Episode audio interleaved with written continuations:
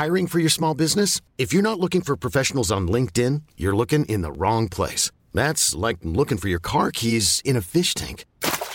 LinkedIn helps you hire professionals you can't find anywhere else, even those who aren't actively searching for a new job but might be open to the perfect role. In a given month, over 70% of LinkedIn users don't even visit other leading job sites. So start looking in the right place. With LinkedIn, you can hire professionals like a professional. Post your free job on linkedin.com slash achieve today. Bonsoir à tous, très heureux de vous retrouver. Soyez les bienvenus dans Soir Info. Nous sommes ensemble jusqu'à 23h40 et nous allons revenir bien sûr longuement sur cette première journée de mobilisation aujourd'hui contre la réforme des retraites et c'est un succès incontestable. Le pari des syndicats concernant cette première journée est réussi. Le ministère de l'Intérieur annonce 1 120 000 manifestants. Il y en avait 2 millions selon Philippe Martinez, le leader de la CGT. Toutes les images de cette journée à Paris et en région à suivre dans Soir Info. Une mobilisation d'ampleur donc, mais est-elle de nature à faire douter le gouvernement Officiellement à Matignon, pas de panique. Emmanuel Macron, depuis Barcelone, où il était en déplacement, affiche une détermination totale à mener cette réforme à son terme. En coulisses, en revanche, on s'attend à des prochaines semaines difficiles. Qui est en position de force à l'issue de cette première journée? Nous en débattrons. Enfin, nous parlerons des demandes d'asile en France. Elles retrouvent leur niveau d'avant Covid-19. Plus de 130 000 demandes ont été déposées dans notre pays l'année dernière chiffre équivalent à celui de 2019. Nous nous interrogerons dans cette émission sur la signification de ce chiffre avec mes invités. Bonsoir Gabrielle Cluzel, vous êtes directrice de la rédaction de Boulevard Voltaire. Alexandre Devecchio, bonsoir. Bonsoir, rédacteur en chef au, Figaro. Karim Abric, soyez la bienvenue, journaliste. Et puis j'accueille également Jean-Michel Fauvergue, ancien chef du RAID, ancien député de La République en marche également. Et puis Thierry Amourouf, bonsoir. Vous êtes porte-parole du syndicat national des professionnels infirmiers. Nos débats dans un instant, donc juste après l'essentiel de l'actualité. Bonsoir Adrien Spiteri.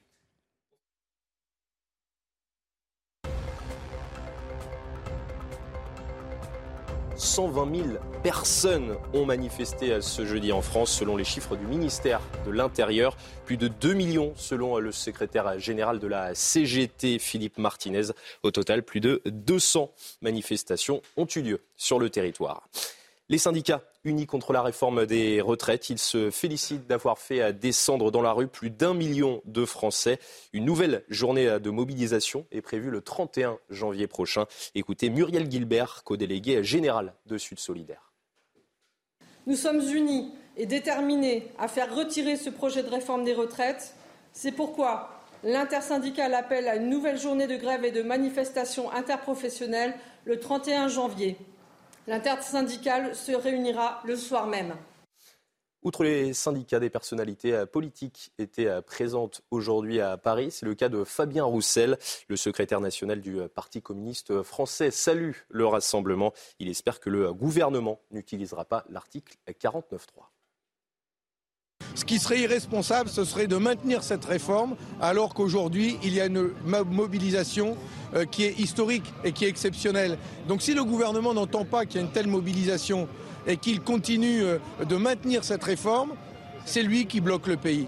Et moi j'aimerais bien que le président de la République ne crée pas une situation de crise profonde dans notre pays en euh, voulant faire passer cette réforme coûte que coûte avec l'article 47-1 qui est le nouvel article que les Français vont découvrir, qui est euh, l'équivalent du 49-3, version souple, pour euh, empêcher tout débat à l'Assemblée nationale et au Sénat. Gosport placé en liquidation judiciaire. Le tribunal de euh, Grenoble a tranché. Les 2160 salariés de l'entreprise attendaient la décision depuis plusieurs semaines. Dans le même temps, la justice s'intéresse au mouvement financier du groupe. Une enquête préliminaire pour abus de biens sociaux a été ouverte. Alec Baldwin sera inculpé pour euh, homicide involontaire. L'acteur américain avait été à l'auteur d'un tir mortel sur le tournage du film Rust en 2021. La directrice de la photographie avait perdu la vie. Alec Baldwin assure ne pas avoir actionné la détente. Et puis euh, l'Italie dit adieu à Gina Lolo Brigida. Le cercueil de l'actrice a été euh, exposé au palais sénatorial de Rome. Ses obsèques ont eu lieu euh, aujourd'hui sur la Piazza del Popolo. L'actrice est décédée ce lundi à l'âge de 95 ans. Voilà Johan pour l'essentiel de l'actualité à 22h. Merci beaucoup Adrien. On vous retrouve évidemment dans une demi-heure pour un nouveau point complet sur euh, l'actualité. Vous restez avec nous, une très courte pause et on débute nos débats dans quelques minutes. À tout de suite. De retour en direct sur euh, CNews. Il y avait donc du monde, beaucoup de monde aujourd'hui dans les euh, rues de France. Les quelques 200 cortèges recensés ont accueilli entre 1 120 000 manifestants. 2 millions, dit même Philippe Martinez, le leader de la CGT. Tour de France de ces manifestations en région, tout d'abord avec Célia Judas. De Nice à Marseille en passant par Nantes, un peu partout en France, les premiers manifestants ont commencé à défiler dès 10 heures ce matin. Les cortèges très fournis dès les premières heures de la mobilisation étaient composés de l'ensemble des organisations syndicales. À leur côté, des professionnels de l'éducation nationale, de la santé ou encore du secteur de l'énergie, mais également de nombreux jeunes comme ici à Marseille.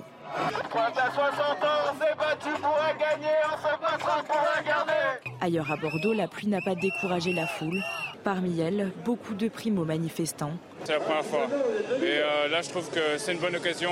Alors je me dis qu'il faut y aller quoi, pour les retraites, faut pas laisser passer. C'est ma première fois que je manifeste tout au long de ma carrière professionnelle parce que là, je trouve que c'est exagéré. Report de l'âge à la retraite, pénibilité, pension basse, les inquiétudes sur l'avenir sont multiples. Je suis facteur à vélo, même si on a des vélos électriques, je ne me vois pas jusqu'à 67 ans sur un vélo en train de, de pédaler. Cette réforme des retraites, déjà ça me coupe les jambes, donc pour pédaler avoir les jambes coupées, c'est pas idéal. Ce 19 janvier devait être un grand test pour les opposants à la réforme.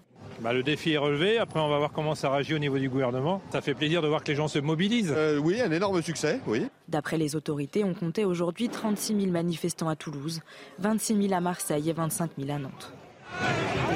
Bon, Alexandre Devecchio, incontestablement, cette première journée, c'est un vrai succès.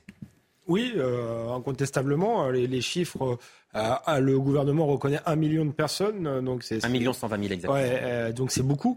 Euh, voilà, c'est même peut-être plus que très franchement, je, je, ne le pensais parce qu'on y a, on sent qu'il y a une opposition diffuse des, des, Français à cette réforme, mais on se demandait s'ils allaient se mobiliser ou pas, et ça a été le cas. Alors là, je pense que c'est quand même une mobilisation essentiellement de, de, de, de, la fonction publique. La question pour le gouvernement, c'est est-ce que ils sont rejoints ou pas par par d'autres euh, catégorie. Est-ce que le, mouvement fait boule de neige? Là, ça pourrait devenir extrêmement, euh, extrêmement compliqué. Et c'est toujours de, toute manière compliqué d'avoir un mouvement qui est relativement massif et qui en plus soutenu par l'opinion. Les Gilets jaunes étaient un mouvement euh, euh finalement en nombre pas très important, mais il était sous, euh, soutenu au début et pendant très longtemps par près de 80% des Français. Là, on est au-dessus de, de 60%. Euh, voilà, et donc il va falloir voir euh, ce que fait en réalité la majorité silencieuse. Si elle se met en colère, qu'elle bascule du côté de la CGT d'une certaine manière, ou si elle bascule du côté du gouvernement parce qu'elle est lassée par les blocages. C'est l'avenir qui le, dira. Alors, vous dites manifestation essentiellement de la fonction publique, mais Gabriel Cluzel, ce qui m'a frappé, moi, en entendant les personnes que nos reporters interrogeaient sur le terrain, c'est qu'il y avait quand même beaucoup de manifestants qui manifestaient pour la première fois. Oui, de fait, c'est une constatation qui ne doit pas laisser indifférent, euh, j'imagine. Oui, parce que ça veut dire quelque chose. Quand on manifeste pour la première fois de sa vie, qu'on a 40 ou 50 ans, c'est significatif. Ce pas des, des, militants, des manifestants professionnels, des routiers de la manif, comme on peut en trouver parfois euh, à la CGT. Là, de fait, il y a une, une, partie de la population qui n'est pas euh, politisée, peut-on imaginer, mais en tout cas qui est extrêmement inquiète. Donc ça, c'est euh, un sujet qui doit être pris en compte.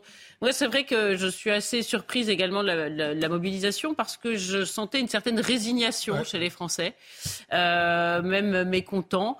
Euh, donc je, je et, de ce fait, je suis un peu circonspect sur la suite. Je, je, je ne sais pas s'ils tiendront euh, euh, dans la durée. Cela dit, c'est un signal fort envoyé. Alors est-ce qu'il n'y a que les retraites ou est-ce que vient, vient se cristalliser sur les retraites une défiance euh, à l'endroit d'Emmanuel Macron sur d'autres sujets. Euh, l'avenir le dira, mais euh, même si je pense qu'Emmanuel Macron tiendra sur cette question des retraites parce, que c'est son bébé, eh bien, il doit quand même se poser un certain nombre de questions. Bien, on va poser la question à Thierry Amouroux, précisément. Vous êtes porte-parole du syndicat national des professionnels infirmiers. Vous étiez à la manifestation. Alors, précisément, pourquoi est-ce que vous avez souhaité manifester? La réforme des retraites, bien sûr, vous y êtes opposé, mais est-ce qu'il y avait d'autres revendications? Ah oui, bien sûr. C'est-à-dire que la réforme des retraites, c'est pas la, goutte d'eau qui fait déborder le vase. c'est un seau d'eau qu'on se prend dans, le visage. Et je ne suis pas d'accord sur le fait de dire que c'est des gens du public. Hein. nous, dans les cliniques privées, qu'elles soient à but non lucratif ou euh, lucrative, euh, il y avait autant de, mobilisation. Dans beaucoup de boîtes privées, les gens avaient posé une journée de, congé pour euh, venir manifester. L'objectif que s'étaient fixé les syndicats, c'était un million. On est à deux millions. C'est énorme. Selon les chiffres des syndicats, le ministère de l'Intérieur dit un million cent. Hein.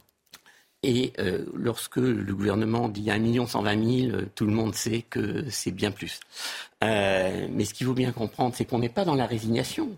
Nous, par rapport euh, à l'hôpital, les infirmières, elles sont en colère.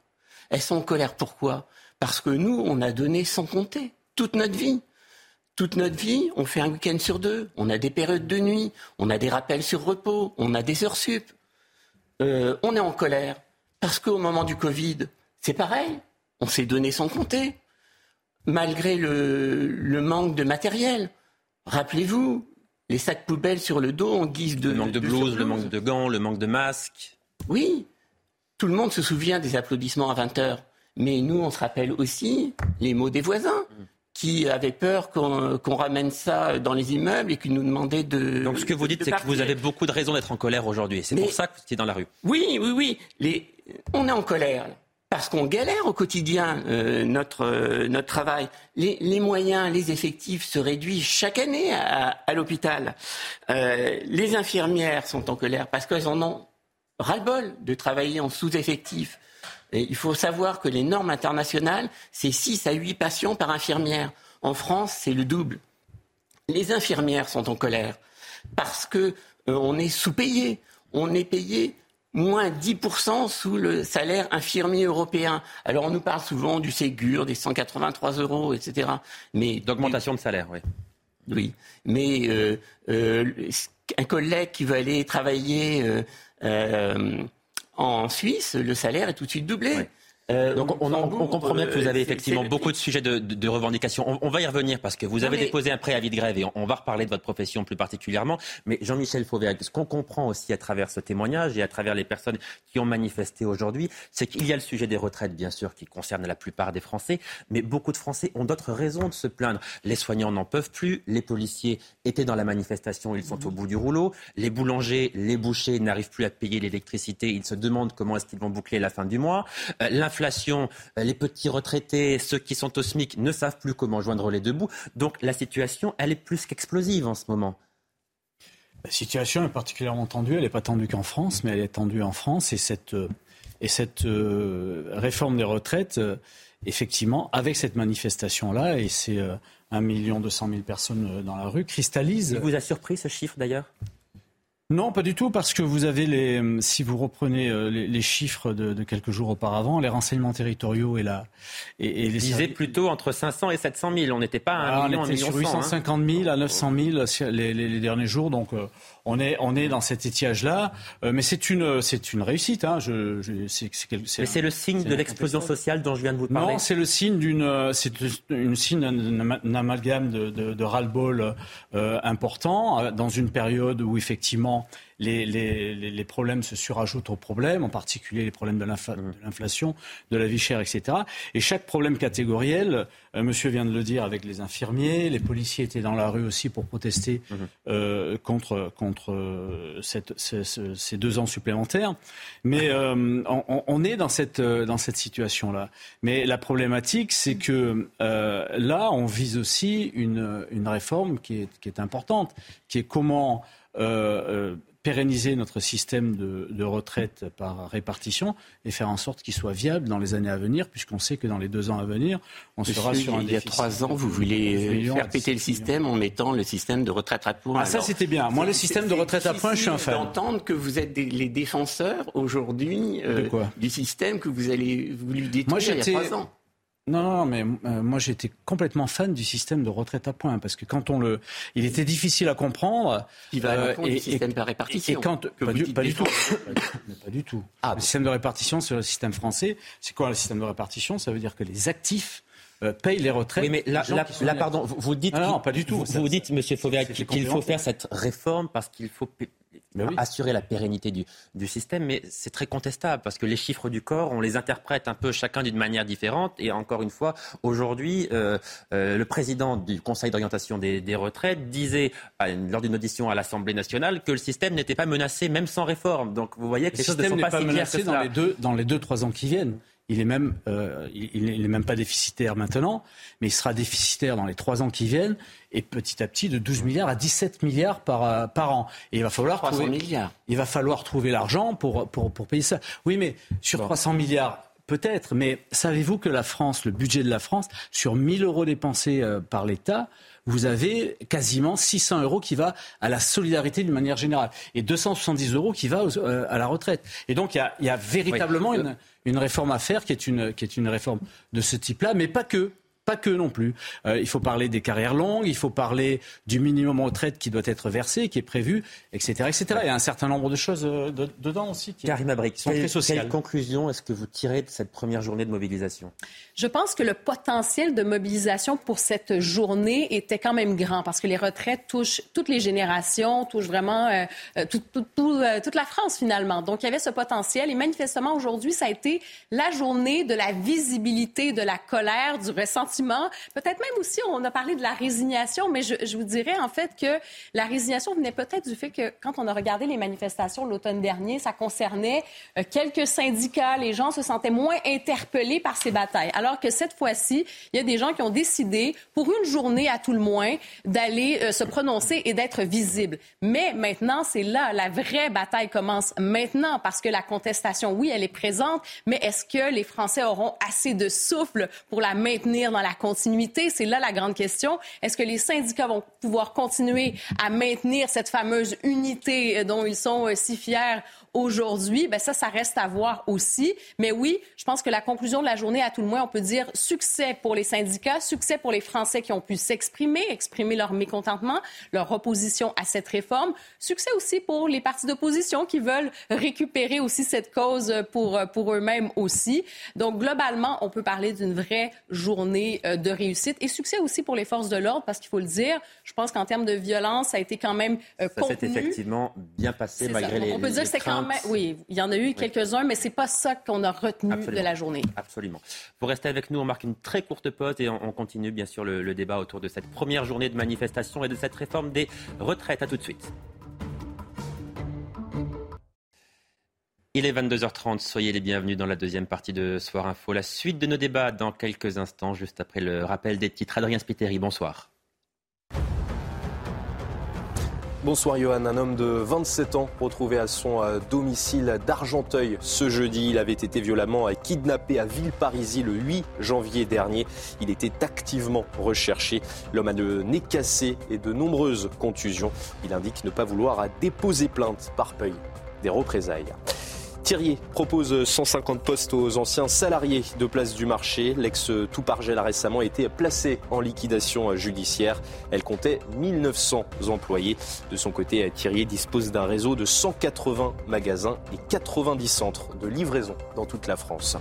Et puis Moscou et Minsk saluent leur position unifiée. Le ministre russe des Affaires étrangères Sergei Lavrov a rencontré le président biélorusse Alexandre Loukachenko. Selon lui, je cite, les nations occidentales tentent de freiner le développement de la Russie et de la Biélorussie. Les deux hommes ont également signé un protocole d'entente intergouvernementale. Nous vous avons montré avant la pause les images des principales mobilisations en région. Voici à présent le compte-rendu de la mobilisation parisienne. Il est signé Aminat Adem.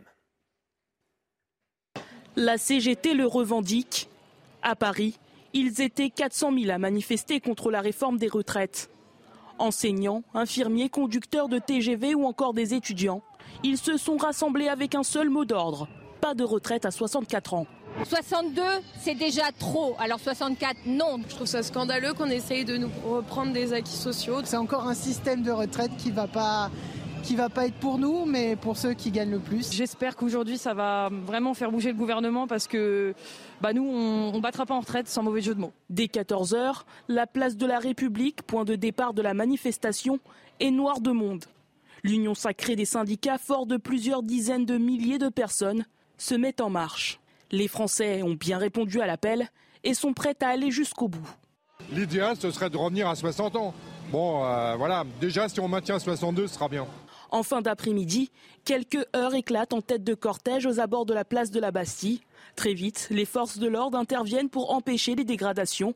Aucun autre point de tension n'a été constaté par la police. Une nouvelle manifestation est prévue le mardi 31 janvier.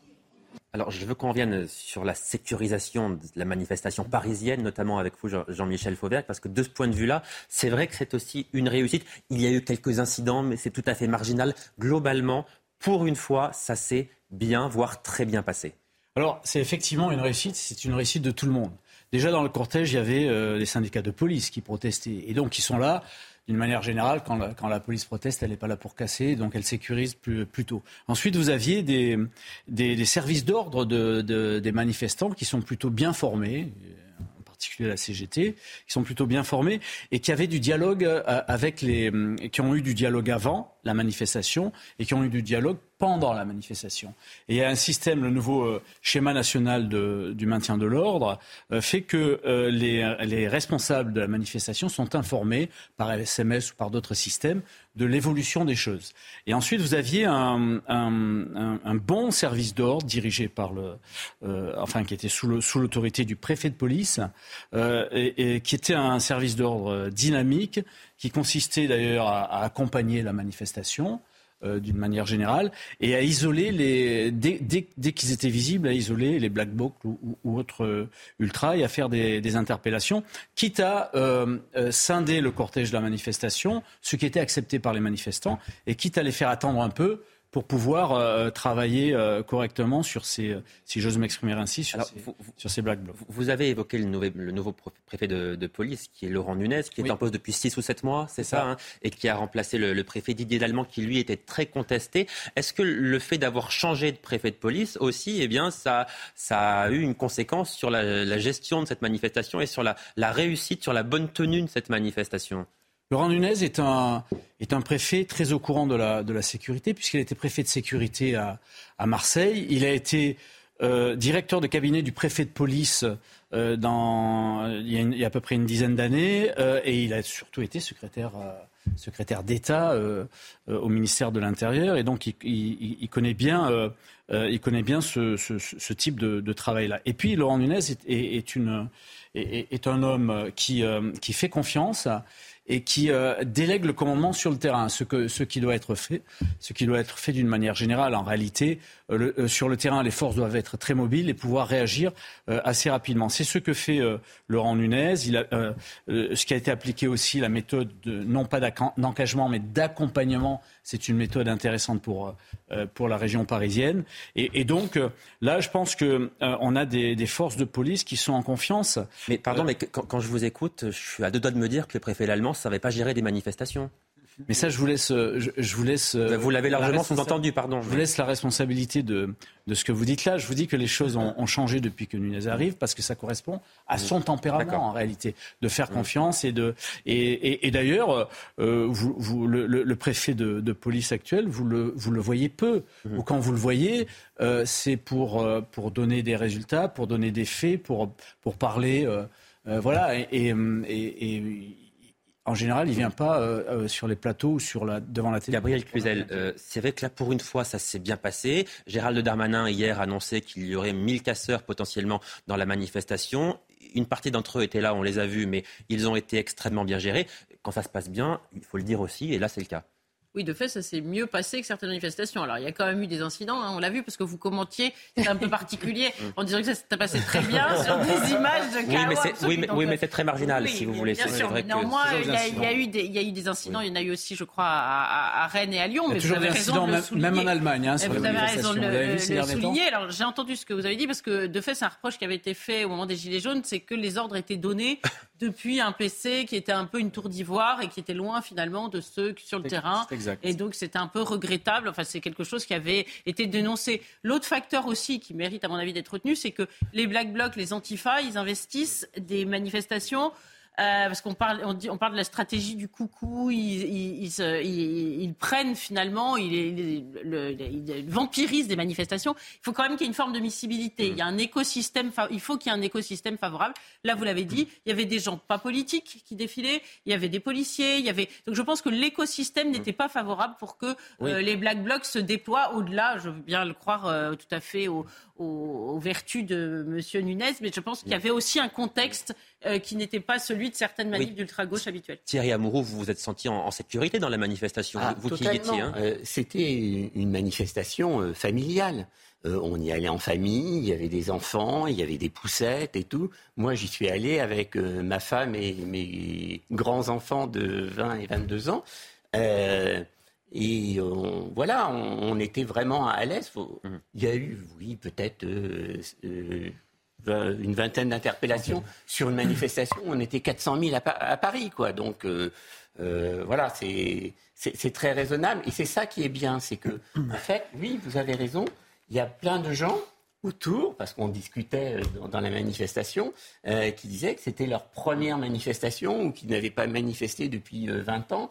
Et, c'est ça qui, était bien. C'était vraiment une manifestation apaisée, familiale. Hum. Alors, manifestation réussie sur l'ensemble de la France donc pour cette première euh, journée, que ce soit du, point de vue du nombre de manifestants ou du point de vue de la sécurité. Et maintenant, maintenant, que va-t-il se passer? Eh bien, Laurent Berger pour la CFDT annonce euh, la couleur. Nous allons continuer jusqu'au retrait de cette réforme. Écoutez le, le leader de la CFDT, donc c'était au départ de la manifestation. Pour la CFDT, c'est clair, cette mobilisation, elle durera jusqu'à ce qu'on euh, n'ait pas le report de l'âge égal de départ en retraite à 64 ans ou à 63 ans. Ce qu'il faut entendre, c'est tous ceux qui sont derrière, aujourd'hui ici à Paris, et qui ont été dans les cortèges partout en France. Ça, c'est le, monde du travail réel. C'est ceux et celles qui ne veulent pas travailler plus longtemps parce que leur métier euh, ne le permet pas toujours. Cette réforme, il faut le dire, elle concerne principalement les travailleurs qui ont commencé entre 18 ans et demi et 21, euh, 21 ans et demi. Ce sont tous ces travailleurs qu'on qualifie d'intermédiaires, modestes, etc., peu importe le nom, et qui vont subir cette réforme de plein fouet. Et donc c'est ça qu'on manifeste aujourd'hui. Cette réforme, elle n'est pas juste. Elle n'est pas juste et il n'y avait pas besoin de reporter l'âge égal de départ en retraite à 64 ans. Donc on s'y oppose. On est là. On est là dans un cadre unitaire et dans un cadre pacifique. Alexandre Devecchio, euh, j'ajoute que l'intersyndicale appelle à une nouvelle journée de manifestation. Ce sera le mardi 31 janvier, dans une dizaine de jours, euh, donc un peu plus de 12 jours. Est-ce que vous avez le sentiment que les syndicats sont en position de force ce soir ou on ne peut quand même pas aller jusque-là? Je dirais qu'on ne peut pas aller jusque-là, puisqu'ils ont perdu beaucoup de batailles euh, ces dernières années. Euh, on a vu des grèves même longues. La dernière bataille euh, des retraites, la grève était longue. Il y avait un blocage euh, total. Et c'est la pandémie finalement qui a stoppé le, gouvernement. Sinon, elle passait. On sait très bien que le gouvernement est en début de, de mandat avec une majorité relative très faible et que s'il se cassait le nez sur cette réforme, ce serait quasiment la chute du gouvernement, sans doute une dissolution ou, ou enfin un remaniement d'ampleur. Ce serait un blocage politique total pour la majorité. Donc la majorité, euh, je dirais, joue gros.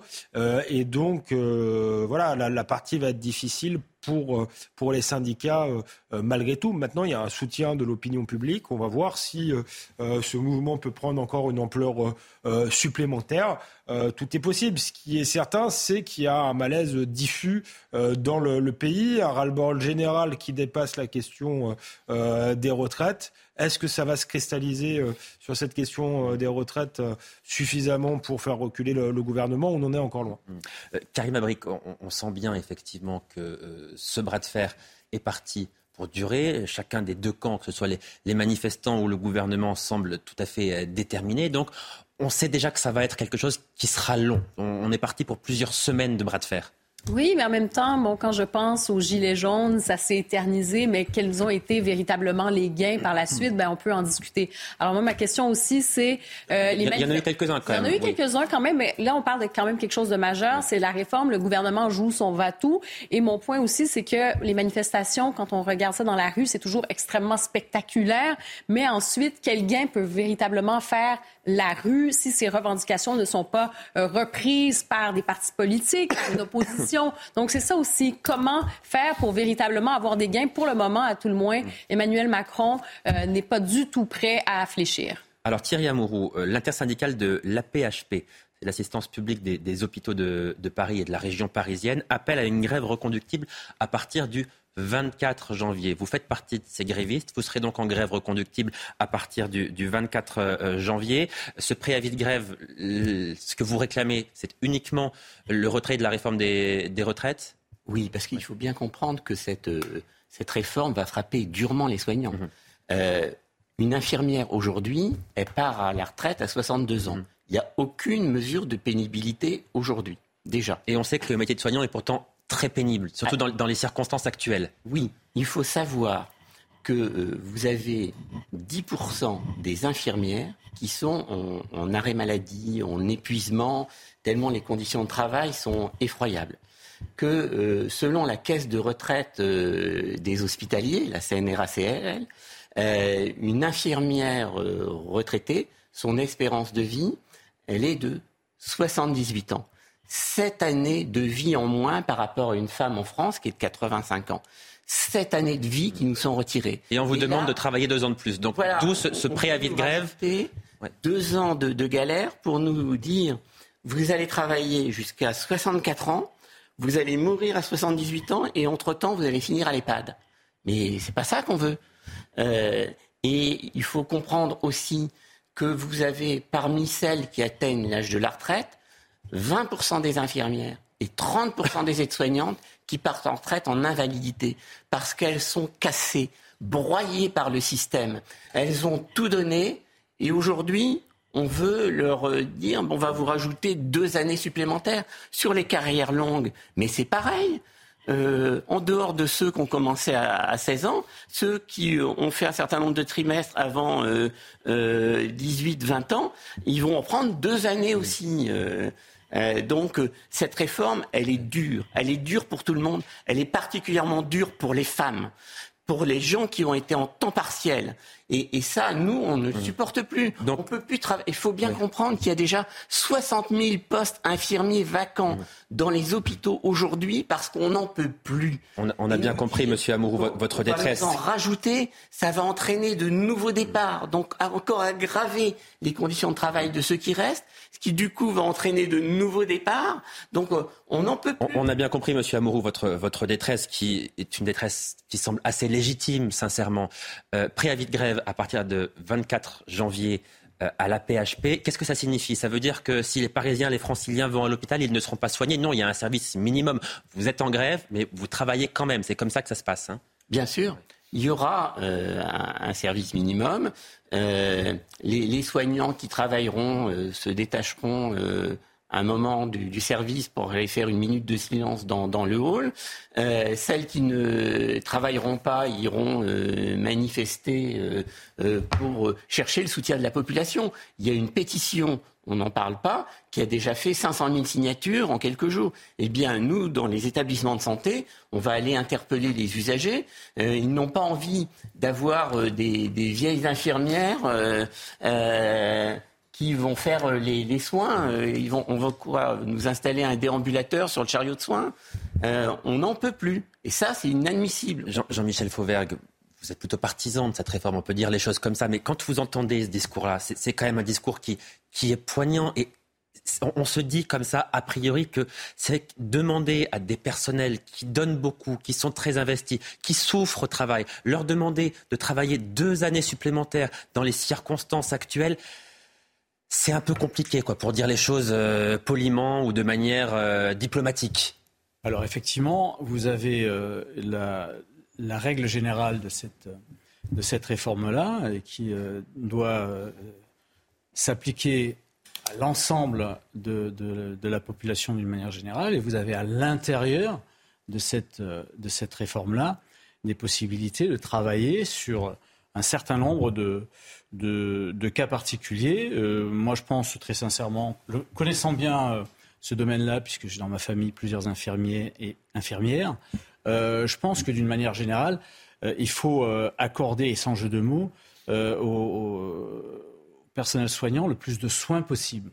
Ce qui a commencé, c'est ce qu'on a commencé à faire d'ailleurs, je vous le signale. Oui, mais là c'est pas le cas, pardon. en, ce moment c'est pas le cas. Sur, avec 18 objectivement c'est pas le cas. 18 milliards sur 10 ans le Ségur qu'on peut pas qu'on peut pas d'un Oui, mais tous les soignants vous disent que leurs conditions de travail n'ont pas changé parce qu'il manque toujours autant de personnel. Bien sûr, mais il faut travailler là-dessus. Il faut travailler. Alors puisqu'on est dans ce domaine-là, il faut travailler sur une sur une, une réforme systémique du système de de, de l'ensemble du système de soins, oui. à la fois avec l'hôpital PHP, mais à la fois avec les. Jean-Michel Fauvert, pardon, j'entends ce que vous dites, mais là vous êtes là vous êtes sur du très long terme. Ça va prendre 10 ans ce que vous décrivez. Et, là, ceux qui, ceux qui doivent travailler, c'est tout de suite. Quand on leur dit, vous allez devoir travailler 3 mois, 6 mois, un an de plus, c'est maintenant. J'entends, bien ce que vous me dites. C'est du très long terme. On entend tout le temps ça. Mais le très long terme, si on s'y était pris avant, peut-être qu'on en mais Emmanuel Macron a été élu il y a 5 ans et demi, pardon. Et à un certain moment, il faut quand même faire des réformes pour les réformes de l'avenir et pour pouvoir payer ces retraites-là, qui à un certain moment, si on ne bouge pas, ne seront pas payées dans l'avenir. On va avoir une grosse problématique dans ce domaine-là. Donc, effectivement. Donc, vous dites à ceux qui vont devoir travailler plus dans ces conditions, pardon, ça tombe sur vous, on est désolé, mais c'est un sacrifice que vous devez faire pour assurer. Vous caricaturez un peu la position. Non, j'essaie de comprendre. Eh ben oui, mais en faisant une grosse caricature, pas du tout. C'est pas du tout ça qui est dit. Ce qui est dit, c'est ah que. dès le 1er ce qui est dit, c'est qu'aujourd'hui, ce qui est dit hein. d'une manière générale, c'est qu'aujourd'hui, le système de de retraite ne sera plus financé dans les deux ans et dans les quatre ans à venir. Donc il va falloir. il va falloir. Alors, le, non, mais on peut, le président. On, va, va pas revenir sur le débat des, finances parce qu'on l'a déjà eu. Il faut trouver une, un, système pour que ça soit mm. financé. Et à l'intérieur de ce système-là, eh bien, il faut travailler sur des corps qui sont en, souffrance, en, véritable souffrance. Ce que je voulais vous rajouter aussi, c'est que vous avez euh, euh, deux choses qui sont euh, qu'il qui, faut distinguer. Vous avez d'abord les manifestations telles qu'on les a vues là, et qui sont des manifestations importantes. C'est véritablement une réussite, la manifestation. Oui. Incontestablement, oui.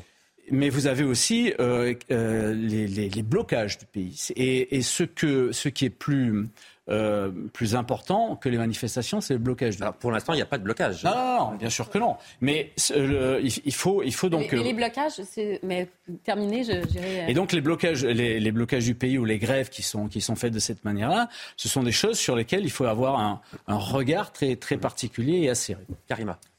Mais j'allais dire, vous savez, les blocages, on parle des blocages, oui, des manifestations, mais ce qui bloque un pays aussi, c'est quand les conditions de travail ne sont pas là. Il y a des gens qui quittent. On en a parlé tout à l'heure, donc il y a le milieu de la santé. Quand on regarde aussi euh, les seniors, hein, les 55 ans et 55-64 ans, on parle de 56% qui sont on, on va en parler. Non, mais on, va en parler dans un instant. Que le blocage, il, a, il, arrive un moment donné aussi, ce sont dans les secteurs d'activité, donc il manque de personnel. Moi, je pense que la vraie réforme aurait dû être sur la question du maintien à l'emploi, sur la question des conditions de travail il y a un chantier à faire là-dessus. Je veux dire, il y a des gens qui veulent travailler même plus que 64 ans plus tard. Donc, ces gens qui aimeraient travailler, qui ont la santé, qui ont la capacité de le faire, comment se fait-il qu'on n'aménage pas davantage, par exemple, pour qu'il y ait euh, certains incitatifs? La condition de vie au travail. Gabriel Cluzel. Donc, il y a un chantier à faire, je pense, sur, ce sujet. Non, mais le problème, c'est qu'il y a travail et travail, évidemment. Et ce qui est terrible, c'est que euh, pour schématiser, il y a des gens en col bleu qui ont l'impression que ce sont des gens en col blanc qui vont décider pour eux, alors qu'ils n'ont aucune idée euh, de la pénibilité de leur travail. Évidemment qu'il y a des gens dans nos, dans nos, dans nos corps de métier, les journalistes, eux, ils, et, ils, prendraient bien leur retraite à 80 ans. Vous voyez, bon, euh, évidemment que c'est pas, du tout le sort, le sort des, des, des infirmières en EHPAD ou autre, hein, pas qu'en EHPAD d'ailleurs. Désolée, mais même dans les bureaux, dans les bureaux, il y a toute la question de l'agisme, hein, de la discrimination sur l'âge où vous êtes on va, parler de la question de l'âge. Euh, vous parliez des femmes. Moi, moi c'est un vrai sujet qui m'intéresse, vous le pensez bien. Mais euh, on, dit qu'aujourd'hui, si cette réforme des retraites euh, doit être faite, c'est parce que nous avons notamment un problème démographique. Je suis étonnée que les femmes qui ont eu des enfants, par exemple, alors certes, elles ont des, trimestres de compensation, mais il devrait y avoir une espèce de plan Marshall de la démographie qui favoriserait les femmes qui, non seulement ont travaillé dans des métiers pénibles potentiellement, mais aussi ont eu des enfants et, ont fait des sacrifices de carrière qui aujourd'hui servent à payer la retraite des autres. Donc tout ça, je trouve, devrait être pris en compte et, et, ces questions-là sont que les Français n'ont jamais fait aussi peu d'enfants que l'année dernière en Oui, bah, le fait est qu'on les encourage pas. Hein. En, 2022. Alors je veux qu'on écoute à présent Emmanuel Emmanuel Macron qui était en déplacement à, Barcelone pour un, sommet franco-espagnol. Le président de la République qui, lors d'une conférence de presse, a, répondu directement aux manifestants ou, aux leaders euh, euh, syndicaux. Écoutez ce qu'il dit d'abord concernant cette réforme qui sera menée à son terme. Ce sont les mots du président de la, République et concernant sa légitimité à conduire cette réforme. Je pense qu'il est bon et légitime que toutes les opinions puissent s'exprimer. C'est le principe même d'une démocratie. Et qu'en vertu de notre Constitution, le droit de manifester puisse s'exercer comme il s'exerce dans toutes les démocraties de notre continent et ailleurs. Nous rentrons maintenant dans le temps de la proposition du gouvernement. Elle va donner lieu à un travail démocratique parlementaire qui permettra à toutes les forces politiques à l'Assemblée et au Sénat de s'exprimer, d'enrichir le projet et de pouvoir aller euh, au terme d'une réforme qui est une réforme qui a donc été démocratiquement présentée, validée, qui est une réforme surtout juste et responsable. Si vous voulez que le pacte entre les générations soit juste, il faut procéder à cette réforme. Et donc nous le ferons avec euh, respect, esprit de dialogue, mais détermination et esprit de responsabilité. C'est une réforme qui a été validée, dit le président de la République Alexandre Devecchio. Il fait référence là au fait qu'il ait été réélu assez largement au second tour de l'élection présidentielle. Est-ce que vous avez le sentiment que les Français, en élisant Emmanuel Macron, ont validé cette réforme? Autrement dit, pour reprendre un terme utilisé par les opposants, est-ce qu'Emmanuel Macron est légitime pour conduire cette réforme? Non mais euh, légitime. Euh, il a été élu. La gauche dit qu'il ne l'est pas. C'est pour ça que je vous pose la question. Non, mais je pense que la démocratie, c'est pas seulement l'élection du président de la République et ensuite il a tous les pouvoirs. Et sinon, il y, a, des contre-pouvoirs, il faut tenir compte de l'opinion publique. Par ailleurs, il a été élu pour la deuxième fois dans des circonstances euh, exceptionnelles face à Marine Le Pen, dont euh, tous les médias nous expliquaient que c'était le diable. Donc, euh, et quand on prend le nombre d'inscrits avec lequel il a été élu, ça fait très peu sur la population française. Donc, il est légitime, mais il doit quand même tenir compte du fait que c'est pas quand même un président hyper populaire et, et, qui et donc voilà, il peut pas euh, taper du poing sur la table et dire euh, ma réforme, c'est ma réforme, et, on, ne, discute pas. Je crois qu'il faut qu'il en ait euh, parfaitement conscience. moi, je pense que ce qui manque à cette réforme et ce qui manque peut-être à toute la classe politique aujourd'hui, c'est une véritable vision, parce qu'ils ne sont pas capables de l'inscrire dans une vision. Ils nous disent il faut, sauver le système par répartition.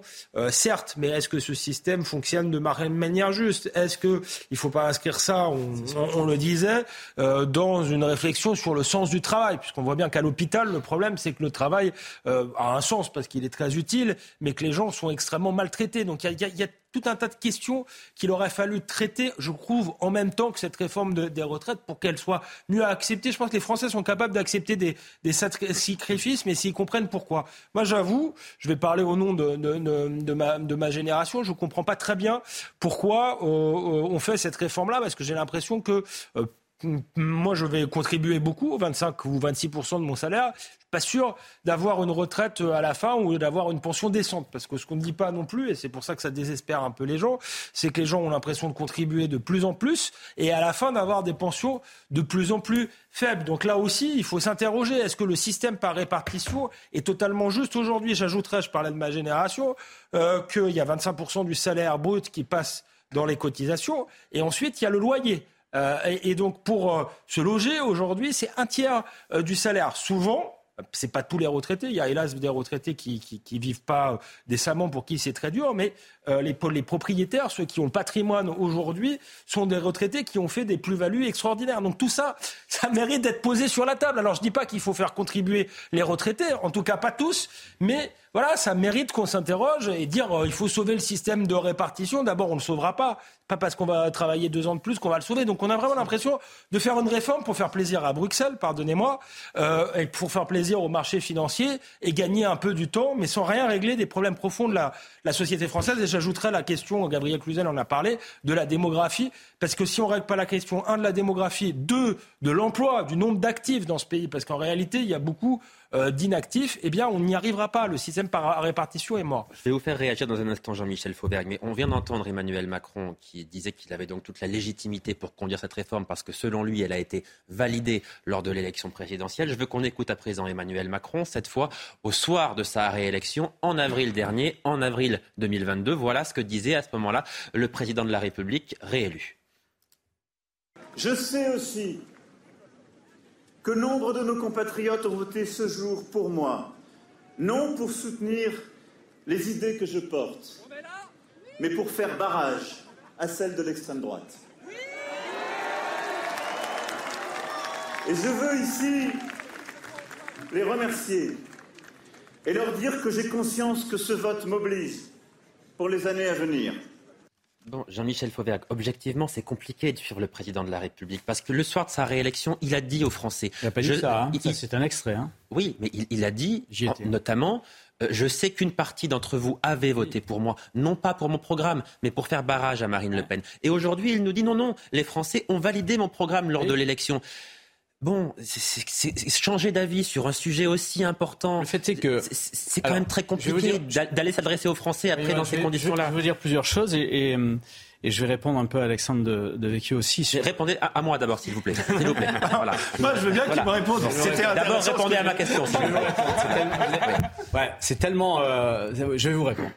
Euh, le juste d'abord, première chose, moi j'ai pas d'action dans le dans le RN, mais jusqu'à quand jusqu'à quand on va dire que euh, le, le, président actuel ou le futur président euh, euh, ne sera pas légitime parce que, ou n'est pas, légitime, parce qu'en face de lui, il avait quelqu'un de... C'est pas ce qu'on dit. On dit qu'il doit tenir compte. Si, c'est ce qu'a dit euh, Alexandre. Alexandre non, j'ai pas dit qu'il n'était pas légitime. J'ai dit qu'il était élu donc, et qu'il devait tenir compte quand même des contre-pouvoirs, de l'opposition de certains Français. Il est, légitime, c'est incontestable. C'est incontestable. Il est élu sur un programme aussi. Et je veux bien que, que, que vous disiez ça, mais à, à ce moment-là, il faut, faut considérer le RN comme un parti démocratique, point, et arrêter d'expliquer qu'il est le diable. Ah, Quand on a expliqué qu'on c'est le président qui l'a fait lui-même dans sa campagne. Oui, mais d'accord. Et ben, on ne peut pas dire après. à un euh, certain moment, allez, Jean-Michel Fauvergue. Il va bien falloir quand même se rendre compte qu'il euh, y a un parti qui, qui, emmène une partie des Français avec, qui embarque une partie des Français avec lui. Il y a un parti qui a un certain nombre de députés. Jean-Michel Fauvergue, il est légitime, il est légitime. C'est incontestable. mais, il un mais, sur ce qu'il a dit au soir du premier tour, pardon. il n'a pas dit que ça. Il est légitime, il a un programme. Il a dit, je sais que vous avez voté pour moi en partie pour faire barrage. Et en fait, euh, il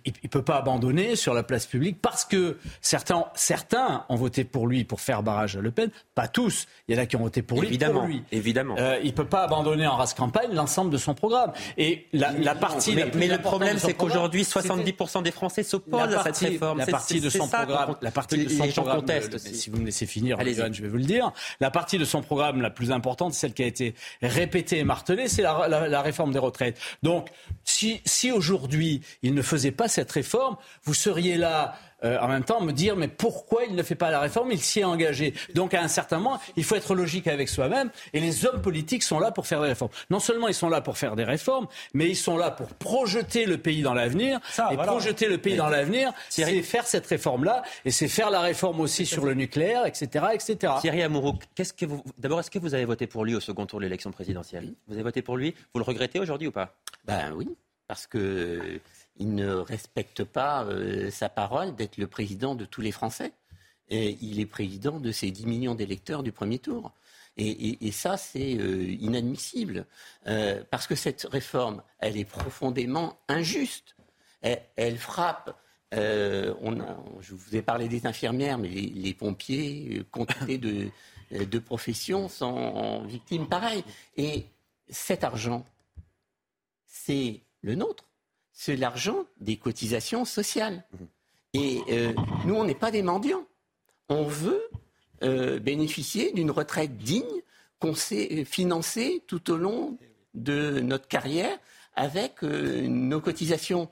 Et là, il y a l'État qui vient piquer dans la caisse des retraites pour dire tel ministre, je vais financer euh, l'école, tel ministre, je vais financer l'armée, etc. Ce n'est pas le discours du gouvernement qui dit que cette réforme servira uniquement à financer les retraites. C'est le discours de ministre.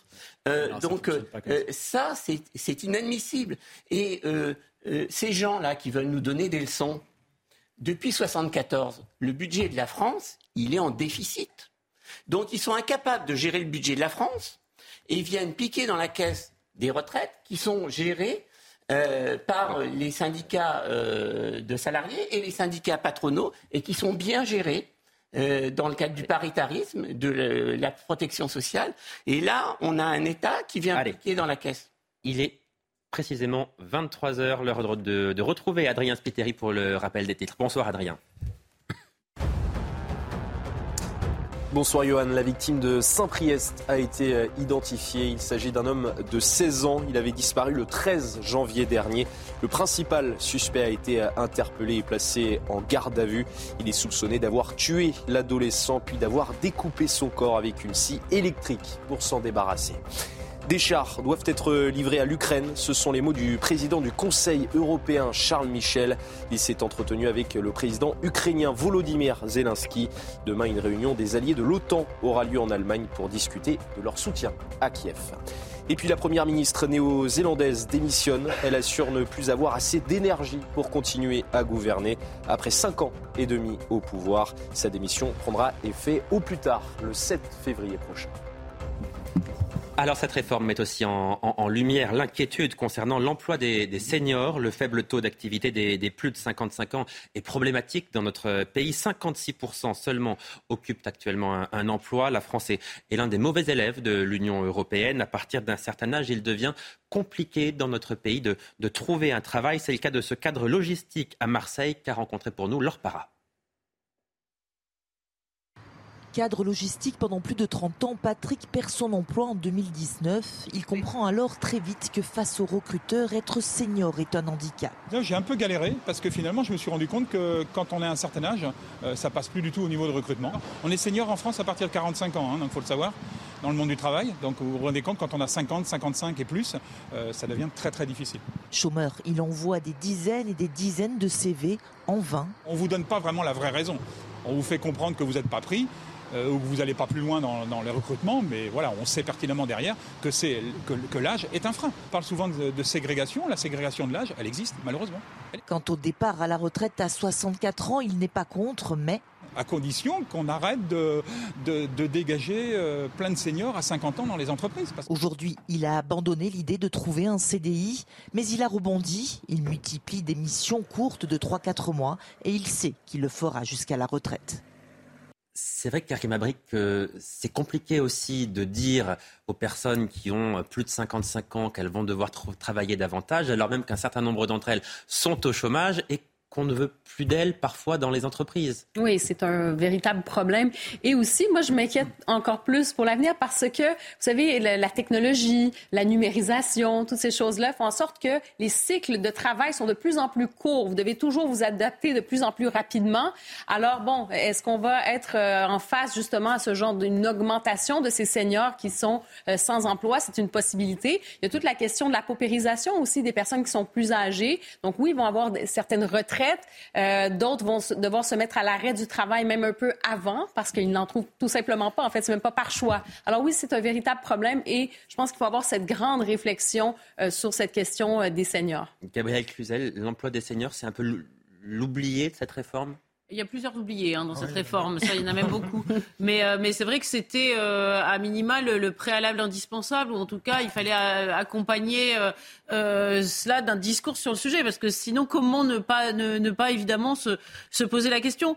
On, on, demande aux gens de travailler jusqu'à 64 ans, mais il n'y a pas de travail. Enfin, c'est absolument absurde. Mais ce que j'ai entendu, je, vais juste en parler une seconde, parce que Alexandre de Vecchio qui parlait de sa génération tout à fait justement, en disant, ben voilà, il y a des retraités pas tous, mais des retraités qui finalement ont, bien profiter entre guillemets, voilà. Et puis nous, ce sera différent. Oui, mais vous voyez, dans un pays très fracturé, cette réforme des retraites, elle fait montrer, monter une nouvelle euh, communautarisation entre guillemets générationnelle. C'est pas très bon de monter, de d'avoir, de monter les générations les unes contre les autres.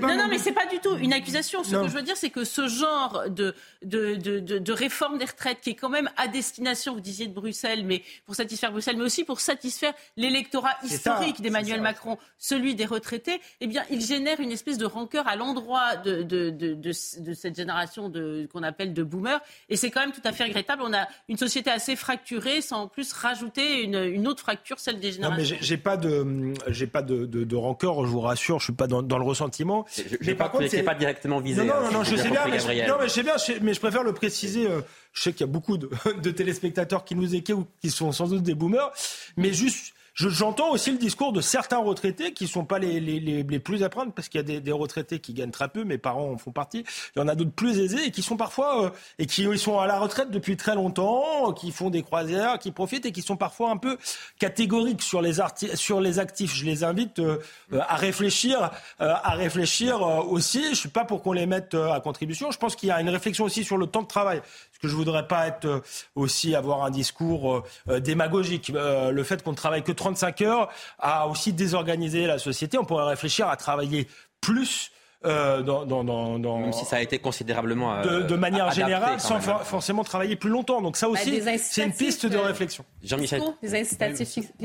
Fauvergue, si on revient effectivement sur ce qu'on évoquait juste avant l'intervention d'Alexandre, à savoir l'emploi des, des seniors. Gabriel Cluzel disait c'est fait partie des oubliés de cette réforme. Il y a eu un discours quand même sur, sur l'emploi des seniors, mais c'est vrai qu'il est, il est un peu inaudible. il y a eu du travail euh, véritablement de fait sur l'emploi des seniors, mais on est dans un pays qui traditionnellement euh, ostracise ces, seniors depuis très longtemps euh, et les mettait oui, à Oui, parce que vous avez raison de préciser que l'emploi des seniors a considérablement progressé depuis, euh, depuis 30 ans. Je vais vous donner un chiffre. 56% des plus de 50 ans aujourd'hui travaillent. Il n'était que 29% à la fin des années 90. Donc ça a quand même beaucoup progressé. Hein. Mais il y, a il y, a eu aussi une, une ostracisation. Rappelez-vous qu'on on mettait dans, dans les grands plans de licenciement on mettait à la retraite anticipée, euh, à l'époque c'était ces termes-là, les, les, seniors, et puis une espèce de, tradition. Parce, que ce sont aussi les salaires les plus élevés dans une entreprise. Oui, oui, aussi, pas tous, hein. Pas tous, mais, généralement. D'une manière, générale.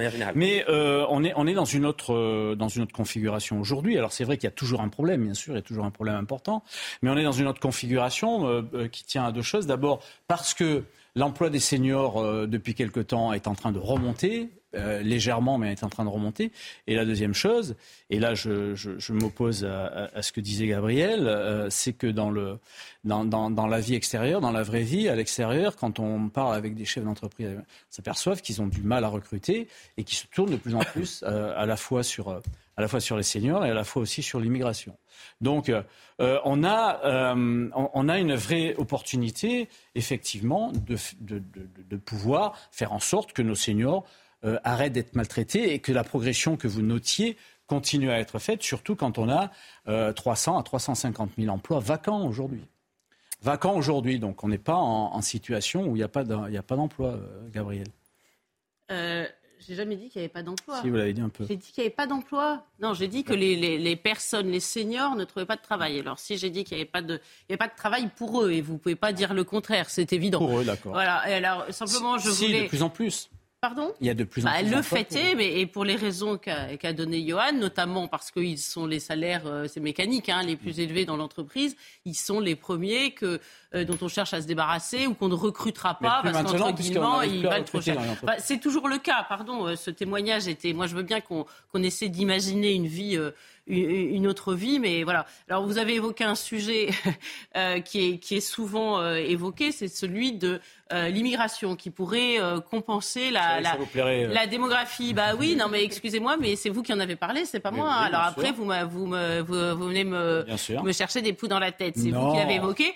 Parce que le, le problème, c'est que n'ayant pas d'enfants, de, euh, certains pays comme l'Allemagne se disent ben, on va aller chercher euh, des, des migrations. Il faut se rendre compte que notre système social de solidarité par répartition, il fonctionne avec euh, une société à l'origine très homogène et, et, et, ça ne fonctionnera pas euh, euh si l'on... Il y a un déficit de natalité. Exactement, s'il y a un déficit de natalité, le recours à l'immigration euh, ne fonctionnera pas pour une, une, une retraite par répartition. Parce qu'il faut préciser que les Allemands font encore moins d'enfants que les, euh, les Français. Voilà, c'est ça. Alors, je... dans un système par capitalisation en grande partie. Je ne crois pas que ce soit le bon système parce que ça laisse trop de gens sur le bord de la route, on a pu le voir aux États-Unis, mais on peut aussi réfléchir à une part de capitalisation euh, et il faut que le système reste contributif. C'est là où j'insiste, c'est que si on contribue euh, à une certaine part, il faut être certain de recevoir des pensions dignes de ce nom. C'est déjà fait dans l'administration. Et moi, je suis hein, pas, suis pas sûr que et c'est déjà fait dans l'administration, donc je comprends pas pourquoi c'est fait dans l'administration et pas dans le secteur. Alors je veux qu'on écoute à présent Olivier Dussopt, qui est le ministre chargé du travail. C'est lui qui va défendre cette réforme au Parlement au, nom du, du gouvernement. Il réagissait ce soir chez nos confrères euh, d'RTL à la mobilisation très importante, il l'a reconnu d'ailleurs, de, la journée. Mais écoutez bien le mot qu'il utilise pour, euh, pour dire de quelle manière il souhaite s'adresser aux Français. La mobilisation est importante et euh, nous, nous, savions euh, que cette mobilisation serait importante parce que la retraite est un sujet qui est euh, particulier en France plus qu'ailleurs d'ailleurs et c'est un sujet qui renvoie finalement à une forme d'intimité. Nous sommes tous concernés d'abord. C'est un moment de vie où on regarde une période qui s'ouvre de repos, mais parfois avec un petit peu de, de peur du vide. C'est aussi un moment où on se retourne sur son passé, on reconstitue sa carrière et d'une certaine manière on reconstitue aussi sa vie. Donc c'est très particulier, très très sensible. C'est la démonstration qu'il faut continuer à expliquer, continuer à convaincre.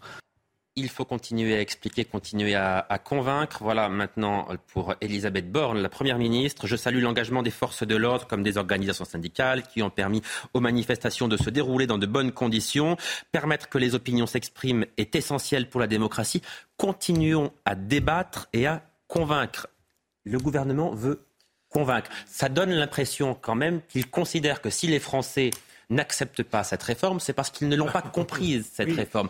Euh, je vais vous poser la, question à, vous, Monsieur Amourou. Vous êtes porte-parole du syndicat national des professionnels infirmiers. Est-ce que vous avez le sentiment que euh, vous pouvez encore être convaincu, comme le dit le, gouvernement? Est-ce que vous l'avez comprise, cette réforme? Ah, On a très bien compris cette réforme qui est extrêmement injuste et qui va frapper. Donc vous n'avez pas besoin d'être convaincu? Non, non, non. Si le gouvernement cherche à vous convaincre, comme le dit Elisabeth Borne, elle perd son temps. C'est ce que vous lui dites ben, euh, c'est ce qu'elle a enregistré aussi, parce que quand elle parle de faire fonctionner la démocratie, euh, euh, ils utilisent un article de loi constitutionnelle qui limite le débat à 50 jours. Donc déjà, la volonté mais c'est constitutionnel. Euh, c'est constitutionnel, ça on peut pas leur enlever ça. ah, c'est constitutionnel pour ceux qui ne veulent empêcher les débats. Hein. Cet article a été fait pour les lois. On, on, pourrait discuter de ce point de vue-là, parce que la, gauche aussi annonce qu'elle va faire de l'obstruction pour précisément empêcher les débats. Donc de, de ce point de vue-là, je pense que chacun a un peu sa part de responsabilité. Mais, sur, le fait, sur de vous convaincre, vous nous dites ce soir, c'est très clair, elle pourra nous dire ce qu'elle veut. Si c'est 64 ans, il n'y a rien à dire, elle perd son temps, pas besoin de nous convaincre, c'est non. C'est ce que vous nous dites. Mais très clairement, c'est rajouter deux ans de galère pour tous les, les salariés qui ont des conditions de, travail difficiles. et pour nous, sur l'hôpital, ça va complètement désorganiser l'hôpital parce que depuis ces, annonces de réforme, euh, il y a un certain nombre de, salariés euh, euh, âgés ont accéléré leur départ parce qu'on leur a dit qu'à partir de septembre, paf, c'est deux années de, plus. Donc ça désorganise un hôpital qui était déjà en souffrance. Vous voyez, je porte le, brassard donc c'est non, c'est très clair. on a bien compris. Mais il faut bien comprendre à quel point cette réforme est injuste, parce que le gouvernement dit que cette réforme est juste. Non, non, non. Karim elle, elle frappe tout le monde. Karim Abric, sur ce terme convaincre, on, parle régulièrement dans cette émission de l'infantilisation. On dit le gouvernement infantilise les Français.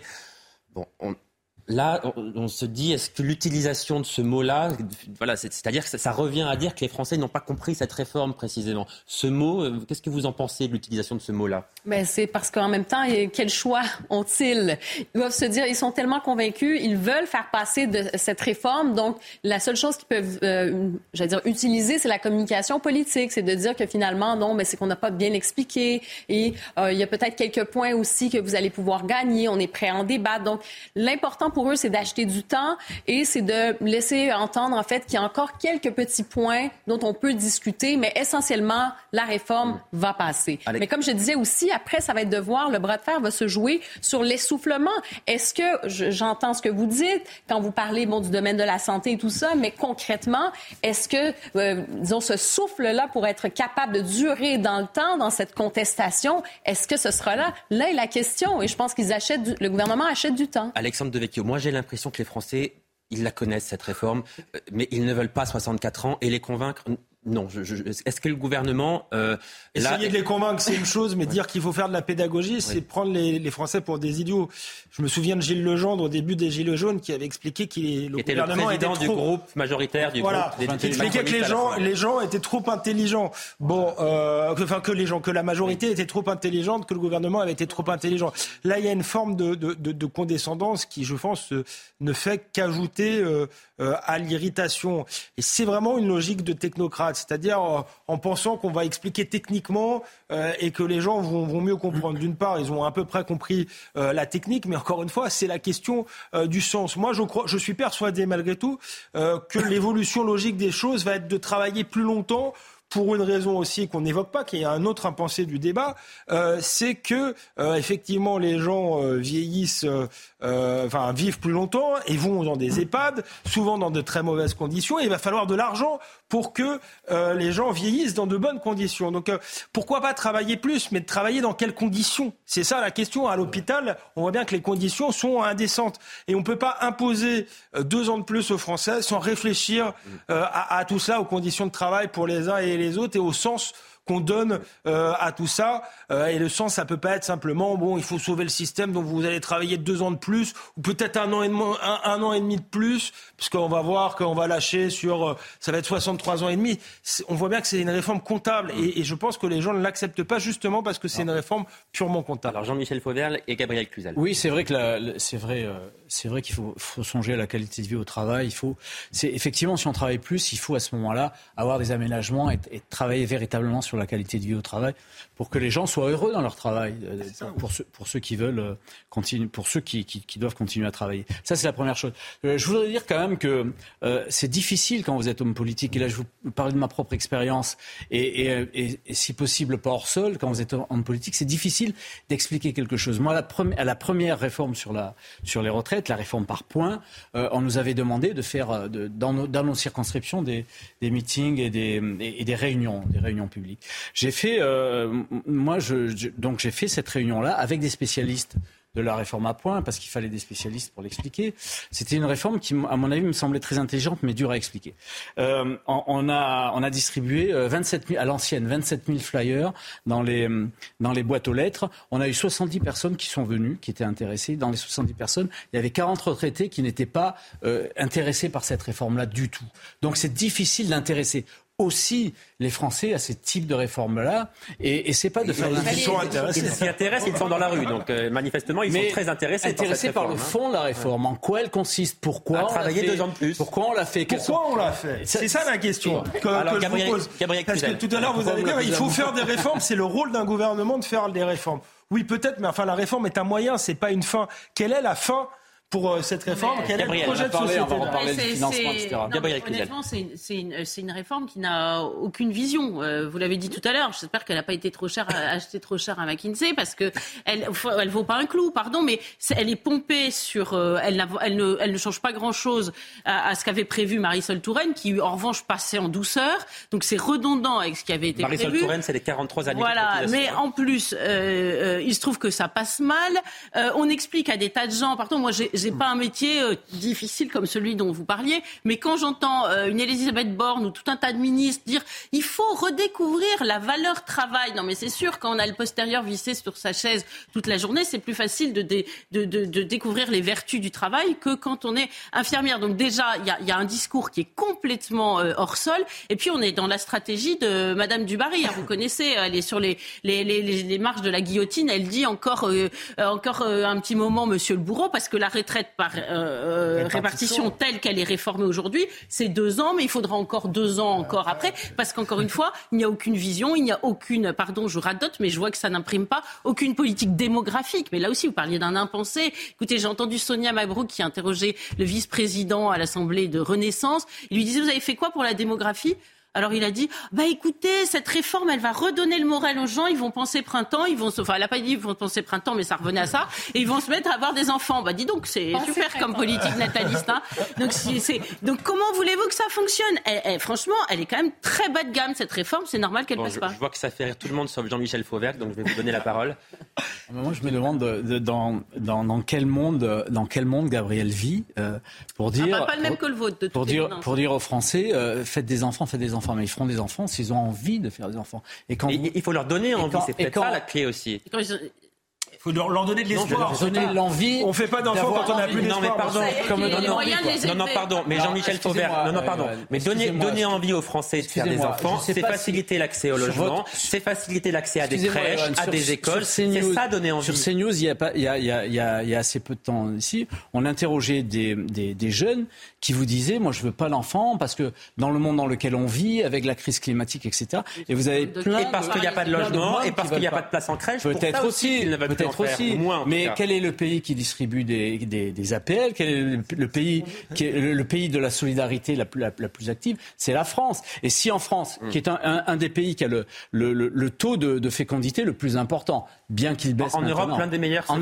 en Europe, c'est en baisse, mais on reste l'un des meilleurs élèves de l'Europe. Si, si, en France vous n'arrivez pas à, à, à donner l'envie d'avoir des enfants, vous en sortirez. Vous, comment, comment on fait? Expliquez-moi, Gabriel, comment on fait à, à quelqu'un pour lui dire, écoute, tu vas euh, ce soir, ce soir, tu vas Non, faire mais un là, pas- pardon. Comment on fait Pardon, pardon. Épargnez-nous vos vulgarités. Euh, franchement, euh, vous Quelle- valez quelle mieux que ça, je pense. vulgarité- ma- Non, mais les, les- vous, je vous Quelle que le général de Gaulle euh, avait fait une politique nataliste qui avait fonctionné. Pardon, il y a des grands hommes politiques partout. et il y a des petits hommes politiques. Bah, on a quand même je suis d'accord. on a déconstruit la politique depuis familiale. François Hollande. Là-dessus, je la, politique familiale, on pourrait réfléchir, ça pourrait être une des. La droite aurait dû d'ailleurs vous, mettre cette condition réfléchir. avant, avant d'accepter de vous faire sûr, un chèque en blanc. On peut pas Sur- mettre Allez, Jean-Michel Fauvet. dans la retraite Oui, là-dessus. ensuite, moi, je pense pas qu'il faille, su- non, je pense les pas qu'il Français faille, en non, face. pour vous répondre, je pense pas qu'il faille donner envie aux gens de, de se reproduire. Par contre, il faut leur donner de l'espoir. D'où la vision. J'ai jamais employé ce mot-là. Si, oui, c'est à peu près ce que vous, employer le c'est à mot peu près ce que vous amour, mais sous-entendiez. Pardon. C'est ce que vous sous-entendiez. Il faut leur donner une vision d'avenir. Quand les gens croient en leur avenir, ils font des enfants. Et encore une fois, dans les je- la question du logement est centrale. Euh, la- euh, la- la- Bien quand j'ai dit un tiers d'un salaire, et moi je suis plutôt un privilégié dans le logement, c'est très compliqué. Alexandre Devecchio, Euh, Car- euh, Karim en- Abric, et puis on va conclure sur ce sujet, parce qu'on l'a déjà largement évoqué hier, le sujet de la natalité en plus. Mais justement, je pense que c'est pour ça aussi que autant de Français sont contre la réforme et sont dans la rue parce que vous avez vanté le modèle français, la générosité du modèle français. Et c'est vrai, c'est un modèle qui est très généreux et c'est pour ça que les Français se battent aussi. Je disais, moi, j'arrive, bon, je, je suis originaire du Québec, au Canada, et les retraites, c'est 65 ans et on s'en va vers le 67 ans. Il y a vraiment aussi euh, beaucoup de, de personnes âgées qui ont de la difficulté, euh, qui vivent vraiment dans des conditions aussi, euh, elles sont pauvres, donc c'est c'est pas toujours facile. Et je pense que c'est ça aussi le nœud de la guerre, comme on dit, le, le- le noyau, c'est le fait de, de vouloir défendre ce modèle français. Et peut-être pour cette fameuse réforme Allez. de reporter euh, cet âge-là, ben, c'est une attaque frontale pour plusieurs Français. On va conclure. pouvoir le défendre. On va conclure euh, ce- cette euh, partie consacrée à, à la réforme des retraites en, en écoutant Michel Onfray, qui était ce matin l'invité de, de Laurence euh, Ferrari et qui évoque ce que vous avez évoqué tout à l'heure, Alexandre Devecchio, le sens donné au travail aujourd'hui. Et lui, il prône même une retraite à, à 60 ans. Écoutez. Moi, je soutiens les gens qui veulent euh, un- départ à la retraite euh, beaucoup plus tôt. Moi, je défends la retraite à 60 ans. On a les moyens. 60 ans. Mais bien sûr. L'argent existe. Pas évident. Vous voyez les, les bénéfices qui sont faits par les multinationales, par les entreprises. Il y a un moment donné où on doit partager. Il faut à nouveau une, une pensée du travail. Il faudrait que les hommes politiques pensent et réfléchissent, mais c'est pas leur boulot. hein. C'est-à-dire le sens du travail dans notre Mais bien société. sûr. Mais bien sûr. On peut pas On imaginer. n'y pense pas, ça? Non, alors que tout a changé. Il y a une révolution radicale. Euh, Pas seulement le télétravail. Euh, on, devrait vraiment mettre des philosophes, des sociologues, des historiens, euh, des syndicalistes sur ces sujets-là, sur ces questions-là, et puis réfléchir en se disant mais qu'est-ce que ça veut dire aujourd'hui travailler? Thierry Amouroux, vous êtes euh, infirmier, je le rappelle, porte-parole du syndicat national des professionnels infirmiers. Est-ce que le travail pour vous, ça, il a encore un sens aujourd'hui, votre travail ou pas? Quel sens est-ce que vous lui donnez? Un travail qui est extrêmement difficile, vous avez décrit vos conditions à nouveau, ça a un sens pour vous encore aujourd'hui? On a un métier qui est formidable, mais on nous fait travailler dans des conditions déplorables. Et c'est ça qui, euh, qui, est, terrible, c'est que notre métier, il est merveilleux, il est pluriel. On peut être infirmière euh, dans un établissement de santé, mais infirmière en santé au travail, en santé scolaire, on peut faire plein de, plein de choses.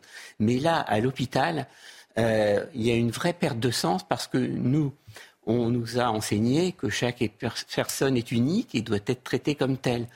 Nous-mêmes, on est porteurs de certaines valeurs. Donc, on veut être infirmière à l'hôpital.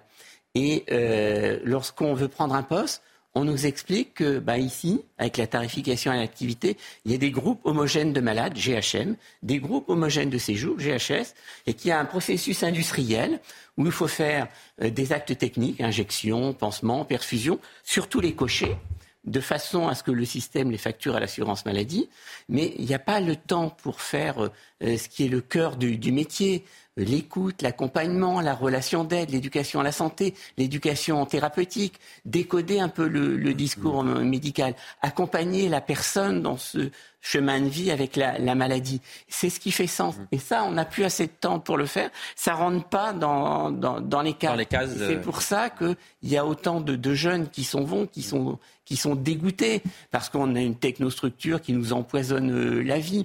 Im- imaginez, le, euh, quand vous êtes infirmière de cancérologie euh, depuis 5 ans, vous arrivez, vous prenez votre poste à 7 heures du matin et on vous dit Ah ben aujourd'hui, il manque du monde en cancéro, tu vas en cancéro, tu vas en, en cardio. Et vous vous retrouvez dans un service dont, certes, on vous a enseigné la pathologie, mais c'est loin. Vous savez pas où se trouve le matériel, vous savez pas quels sont les, les, protocoles spécifiques au service, et vous êtes en insécurité professionnelle avec la peur de commettre une erreur de soin qui tue un patient. Et, et donc vous arrivez au boulot, la boule au ventre.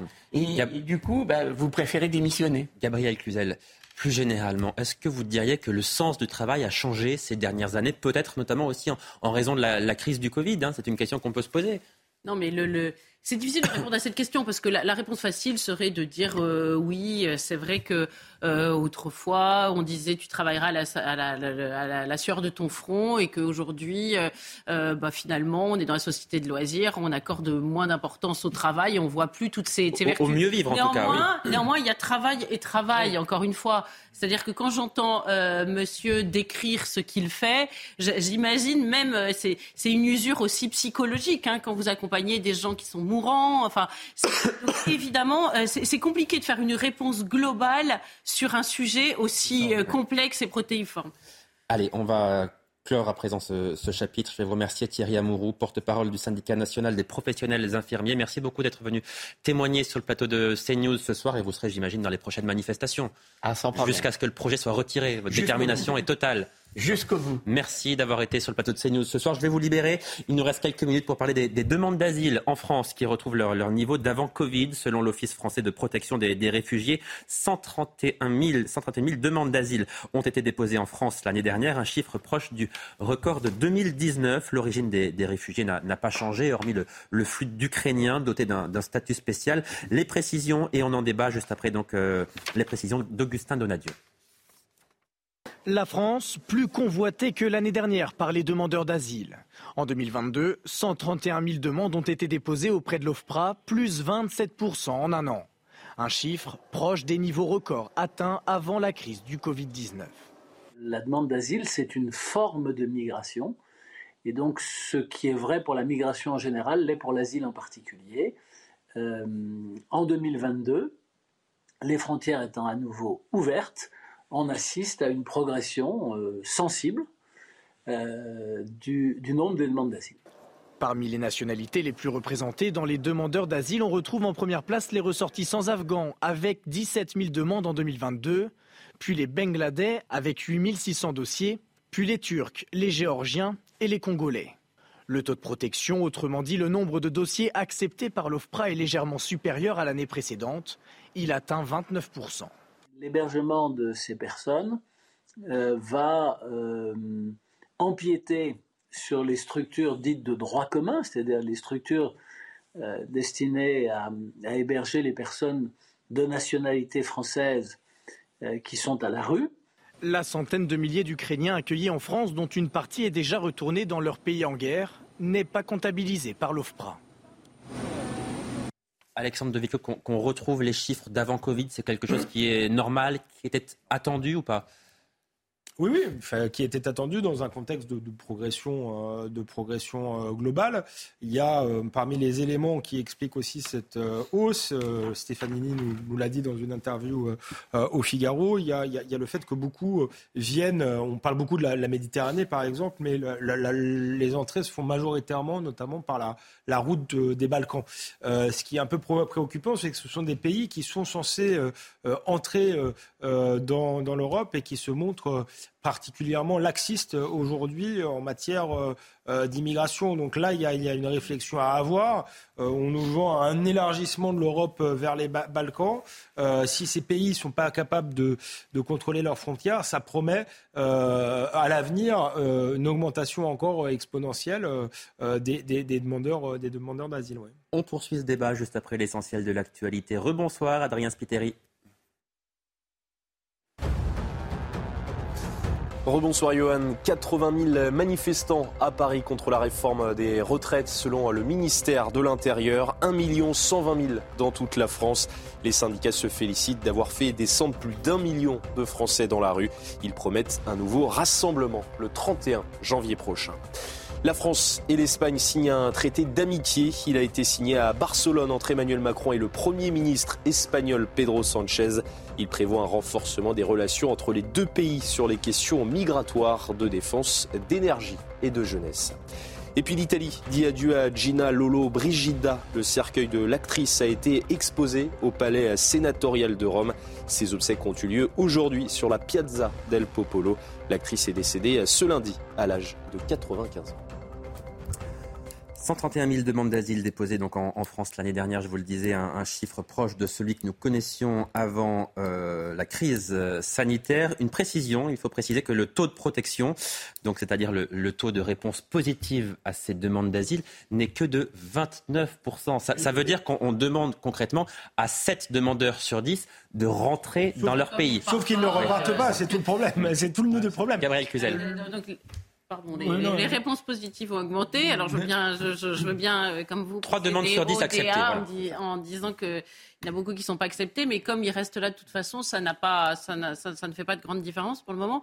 Euh, non, moi je suis frappée de voir qu'il n'y a aucune réflexion, enfin moi j'en ai vu aucune, vous en avez peut-être vu, vous allez me dire, sur euh, le sur l'arrivée massive d'immigrés de, de, qui demandent des, des, titres de séjour. Je pense à l'Afghanistan. C'est quand même un pays qui culturellement est extrêmement proche. Sa première nationalité, on nous dit, hein, dans les titres de séjour. Oui, les Afghans. Euh, c'est un pays qui, qui, qui, apporte un regard sur les femmes qui n'est absolument pas le nôtre, euh, c'est rien de le dire, enfin, qui, culturellement est, aux antipodes du nôtre. Et on se dit, ça va se passer comme une lettre à la poste, il n'y a pas de problème, n'y a aucune, euh, on n'envisage aucun problème culturel, il n'y a pas d'accueil particulier. Euh, venez donc comme vous êtes, comme chez McDo, là, ça va bien se passer, mais ça me paraît délirant. Ça me paraît délirant. Là, vous parliez des impensés des retraites, mais alors les impensés sur l'immigration, c'est quelque chose. Hein. Jean-Michel Fauvergne.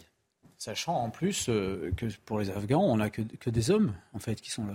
Les femmes, elles restent au pays à subir, euh, euh, à subir effectivement ce, ce, qui se passe au pays. On n'a que des hommes, on se demande ce qu'ils viennent faire là, d'une manière générale. Mais alors, qu'est-ce que ça veut dire, par exemple Est-ce que ça veut dire qu'il faut revoir le système d'asile Ça veut dire que le, le la, faire les demandes hors du territoire français dans le pays de départ, par exemple, que, je sais pas. Que, que la demande d'asile depuis quelque temps, elle est dévoyée, est, est devenue est devenu le premier euh, réseau d'immigration clandestine. Parce que, on l'a dit, euh, à partir du moment où euh, à peu près un quart ne sont pas, n'ont pas, n'ont pas le droit à l'asile, eh bien, ils repartent pas chez eux d'une manière générale. Alors effectivement, il y a une, solution qui consiste à traiter les demandeurs d'asile de l'extérieur du pays. Et c'est une solution qui est pas, qui n'était pas si, si éloignée que ça, parce que c'est une, une, quelque chose qui a été mis en avant en 2017 dans un, dans un discours d'Emmanuel Macron, justement, et qui a été abandonné en chemin parce que euh, les, les, règles européennes font que pour l'instant, ça n'est pas possible. Donc du coup, euh, il y, a, quand même des pays qui le font. Pour en revenir au Danemark, qui est cher à, à Gabriel, et elle a raison là-dessus, sur ce point-là, pour en revenir au Danemark, le Danemark traite ses demandeurs d'asile d'un pays étranger qui est le, qui est le Rwanda, qui doit être le Rwanda. Euh, et, ça fonctionne. Donc à un certain moment, il faut peut-être s'inspirer aussi d'un certain nombre de, bonnes pratiques pour travailler sur ces demandeurs d'asile et ne faire rentrer dans notre pays que ceux qui ont droit à l'asile. Et là, on ne parle que de l'asile, on ne parle pas de l'immigration irrégulière. il faut préciser que si le Danemark peut s'offrir le luxe entre guillemets d'avoir ce genre de, politique, c'est parce qu'il n'a pas été, il ne s'est pas laissé ficeler euh, par l'Europe. Il a écouté son peuple qui à un moment a dit non à euh, Maastricht et il s'est dit bon bah on va revoir les règles, on va garder un certain, la main sur un certain nombre de domaines régaliens, ce que n'a pas fait la France, euh, pour qui nous permettront d'être moins liés. Aujourd'hui, ça leur donne dans le domaine de l'immigration un peu plus de latitude. Mais c'est vrai que euh, que, comment, euh, vous voyez, je, pardon de revenir sur ce sujet-là, mais euh, on entend les féministes ourbi et torbi sur des sujets absolument stupides et ridicules à longueur de journée, mais sur le, ce sujet-là, des, personnes qui ont vécu sous le régime de la charia avec l'héritage le, d'une femme et le témoignage qui vaut deux fois moins que celle d'un homme, etc., peuvent s'imaginer que ça va bien se passer. Par ailleurs, il y a une forme de naïveté, j'en termine là, sur les titres de séjour, c'est qu'on se dit, ah bah, puisqu'ils demandent de l'asile politique, ça doit être des ennemis des talibans, donc les talibans c'est méchant, donc eux c'est des gentils, mais il y a des islamistes qui se bouffent le nez entre eux en Afghanistan, donc ils peuvent être contre les talibans et aussi méchants. Karim Abrik pour conclure. Oui, je pense sur la question d'aller faire, de faire des demandes d'asile en extérieur dans d'autres pays. Vous avez parlé du Danemark, mais il y a la Grande-Bretagne en fait qui essaie de le faire avec le Rwanda aussi. Moi, je pense que ça va être le grand sujet au cours des prochaines années, mais en même temps, c'est extrêmement tabou encore. C'est pas demain la veille que la France va aller dans cette Jean-Michel, il faut faire très rapidement. Très vite. Limiter les recours aussi, parce qu'il y, a 14 ou 15 recours euh, sur les demandes d'asile. Et ça, c'est dans la loi immigration euh, qui doit arriver. Il sera défendu prochainement par Gérald Darmanin dans, dans les prochaines semaines, même si aucune date n'est pour l'instant arrêtée. Merci à vous d'être venu débattre ce soir sur le plateau de CNews. Dans un instant, vous avez rendez-vous avec Eric de Riedmaten pour l'hebdo de l'écho. À minuit, l'édition de la nuit avec euh, Simon Guillain. Passez une très belle soirée. À demain, 22h. Retrouvez tous nos programmes et plus sur cnews.fr.